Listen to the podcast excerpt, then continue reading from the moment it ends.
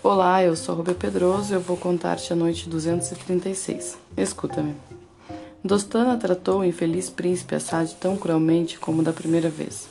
Os lamentos e rogos de Assad, que lhe suplicava que o poupasse, unidos às suas lágrimas, foram tão fortes que Dostana não conseguiu evitar a piedade e chorar com ele. Senhor, disse-lhe, cobrindo-lhe os ombros, peço-vos mil desculpas pela crueldade com que vos tenho tratado. Até agora não pude desobedecer a um pai injustamente indisposto contra vós, e que se obstina em vos sacrificar. Detesto esta barbaridade.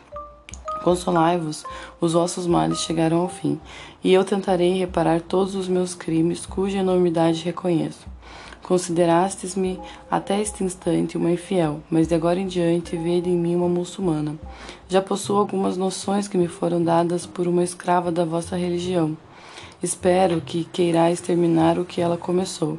Para vos demonstrar as minhas boas intenções, peço perdão ao verdadeiro Deus por todos os meus pecados e os maus tratos que vos infligi, e tenho certeza que Ele me fará achar o meio de vos devolver a liberdade.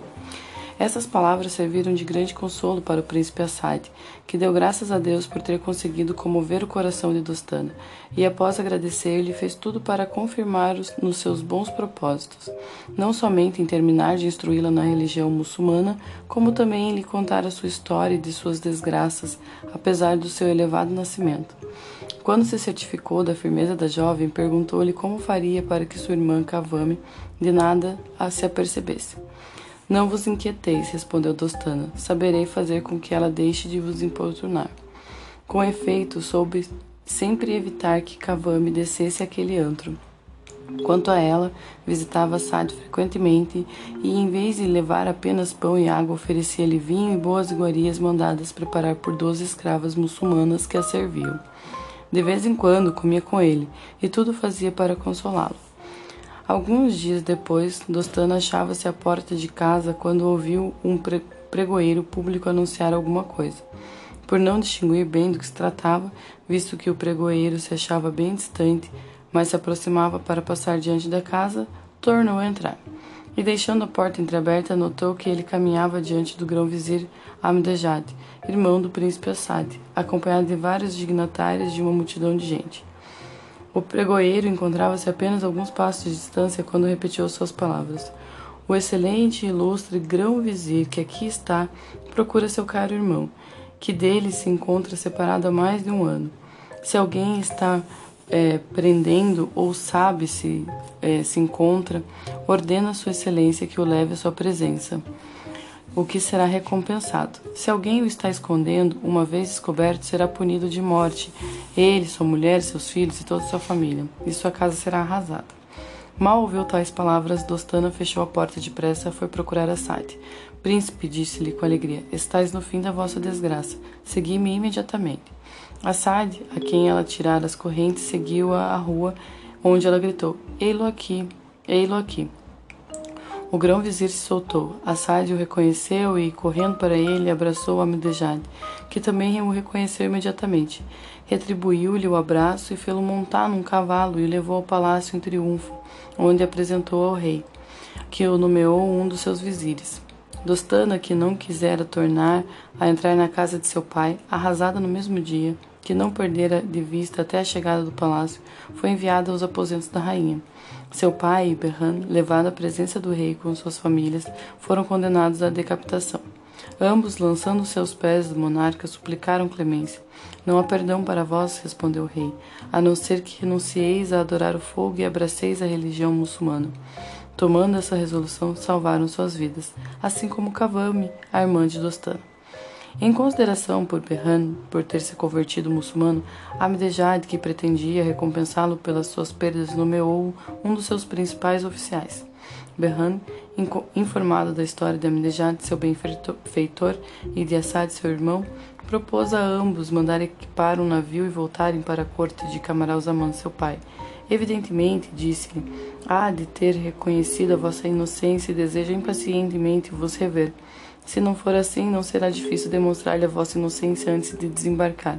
E se ele permanecer com a sua injusta opinião, só tereis um trabalho: voltar. Os dois irmãos aceitaram o oferecimento de Berran, comunicaram o seu plano ao rei, que o aprovou e ordenaram que se aparelhasse um navio. Berran atarefou-se e, quando o barco ficou pronto, foram os príncipes des despedir do rei. Enquanto lhe agradeciam todos os favores, ouviu-se na cidade um forte rumor. Ao mesmo tempo, veio um oficial anunciar que um grande exército aproximava e que ninguém sabia de que força se tratava. Diante daquela impressionante notícia, Amidejad tomou a palavra. Senhor, disse ele, Embora eu acabe de repor em vossa mão a dignidade de grão-vizir com quem fui honrado, estou pronto para prestar-vos os meus serviços. Suplico-vos, pois, deixai-me ir, ver que o inimigo se apressa e ataca a vossa capital sem declaração de guerra. Obtida a permissão do monarca, partiu a Midejad imediatamente com um pequeno séquito. Não tardou o príncipe em descobrir que o exército, que lhe pareceu poderoso e que avançava sem cessar, os patrulhadores, já instruídos, acolheram-no favoravelmente e levaram-no à presença da princesa. Abdejad, fazendo-lhe profunda reverência, perguntou-lhe se vinha como amiga ou como inimiga. Se vinha como inimiga, qual motivo de queixa contra o rei, seu amo? Venho como amiga, respondeu a princesa, e não tenho nenhum motivo de descontentamento contra o rei dos magos. Os seus estados e os meus de tal maneira se acham situados que é difícil entre nós uma divergência. Venho apenas exigir um escravo, Assad, que me foi raptado por um capitão dessa cidade chamado Berran, o mais insolente dos homens. Espero que o vosso rei faça-me justiça quando souber que sou Marjana. Poderosa rainha, disse, disse o príncipe Amidejad, sou irmão do escravo que acabastes de mencionar. Havia-o perdido, mas tornei encontrá-lo. Vinde que eu mesmo vos entregarei. O rei, meu amo, ficará encantado com a vossa visita. Enquanto o exército da rainha Marjana acompanhava aquele mesmo lugar, o príncipe Amidejad acompanhou-a até o palácio real, onde apresentou ao monarca após recebê-lo como o rei merecia. Assad, que se achava presente e que reconhecera mal a vira surgir, saudou-a. Marjana demonstrou-lhe toda a sua alegria por revê-lo, e naquele instante o mensageiro anunciou ao rei que do outro lado da cidade acabara de aparecer um exército maior ainda que o primeiro. O rei dos magos, estarrecido pela chegada de um segundo exército mais poderoso que o primeiro, o que era fácil de ver pelas nuvens de poeira já que, que já cobriam o céu, perguntou: Amidejad, o que está nos sucedendo? Eis aí um segundo exército que vai nos destruir. Amidejad, montando a cavalo, partiu imediatamente ao encontro do novo exército. Os, aos primeiros soldados pediu que levasse à presença do comandante um rei reconhecível pela coroa. Mal viu de longe, apeou, e quando se achou perto, após prostrar-se de rosto no chão, perguntou-lhe o que desejava do rei, seu amo. Chamo-me Gaiur, sou rei da China. Desejo de saber notícias de minha filha chamada Badura, que há muitos anos desposou o príncipe Kamaral Zaman, filho do rei Shahzaman, rei das ilhas dos filhos de Khaledan. Levou-me a sair do meu país. Eu havia permitido a esse príncipe que visitasse seu pai, contanto que voltasse todos os anos para visitar-me e trouxesse minha filha. Entretanto, faz muito tempo que não os revejo. O vosso rei prestaria um grande favor a um pai aflito se pudesse dizer-lhe algo de novo. Amdejad, reconhecendo seu avô, beijou-lhe a mão com ternura e respondeu-lhe: Senhor, me perdoareis a liberdade quando souberdes que com este gesto pretendo dizer-vos que sois, sois meu avô. Sou filho de Camaral Zaman, hoje rei da ilha de Ébano e da rainha Badura, que tanto vos preocupa. Tenha certeza de que gozam de perfeita saúde no seu reino. O rei da China, encantado por ver seu neto, abraçou-o ternamente. O encontro tão feliz e inesperado fez ambos chorarem muito. Ao perguntar ao rei da China, a Amidejad, por que se encontrava naquele país estrangeiro, o príncipe contou-lhe toda a sua história do príncipe Assad, seu irmão. Quando terminou, disse o rei da China: Meu filho, não é justo que príncipes inocentes como vós continuem a ser maltratados. Consolai-vos que eu vos acompanharei a todos apaziguando. Voltai e comunicai a minha chegada a vosso irmão.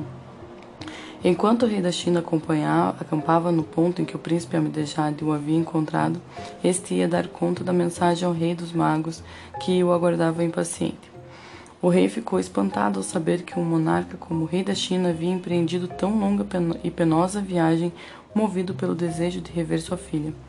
Imediatamente deu ordens para que lhe aprontassem um banquete e pôs-se a caminho a fim de ir recebê-lo.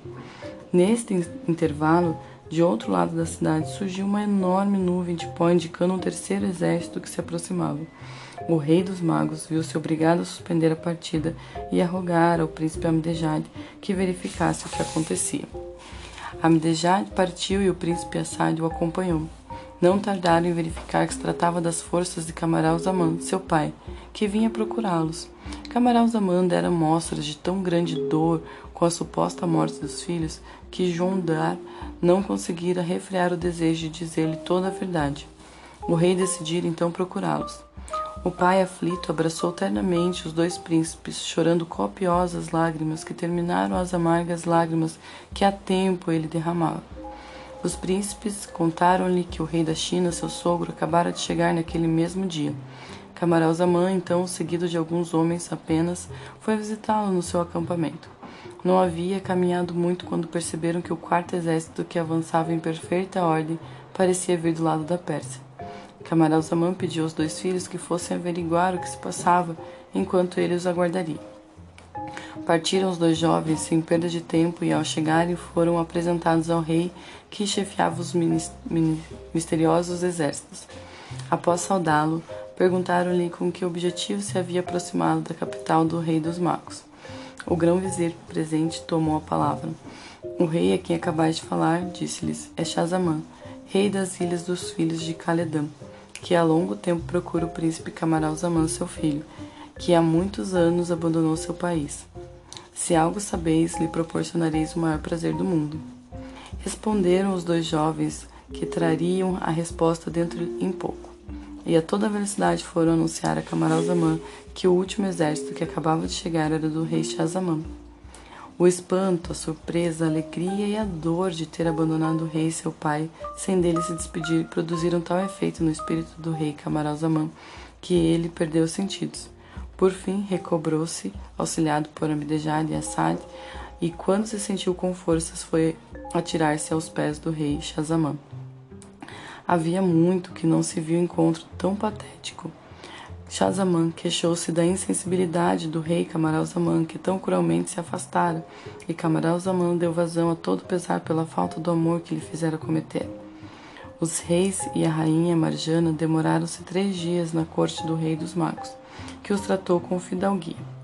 Os três dias assinalaram-se também pelo casamento do príncipe Assad com a rainha Marjana e do príncipe Amdejad com Dostana.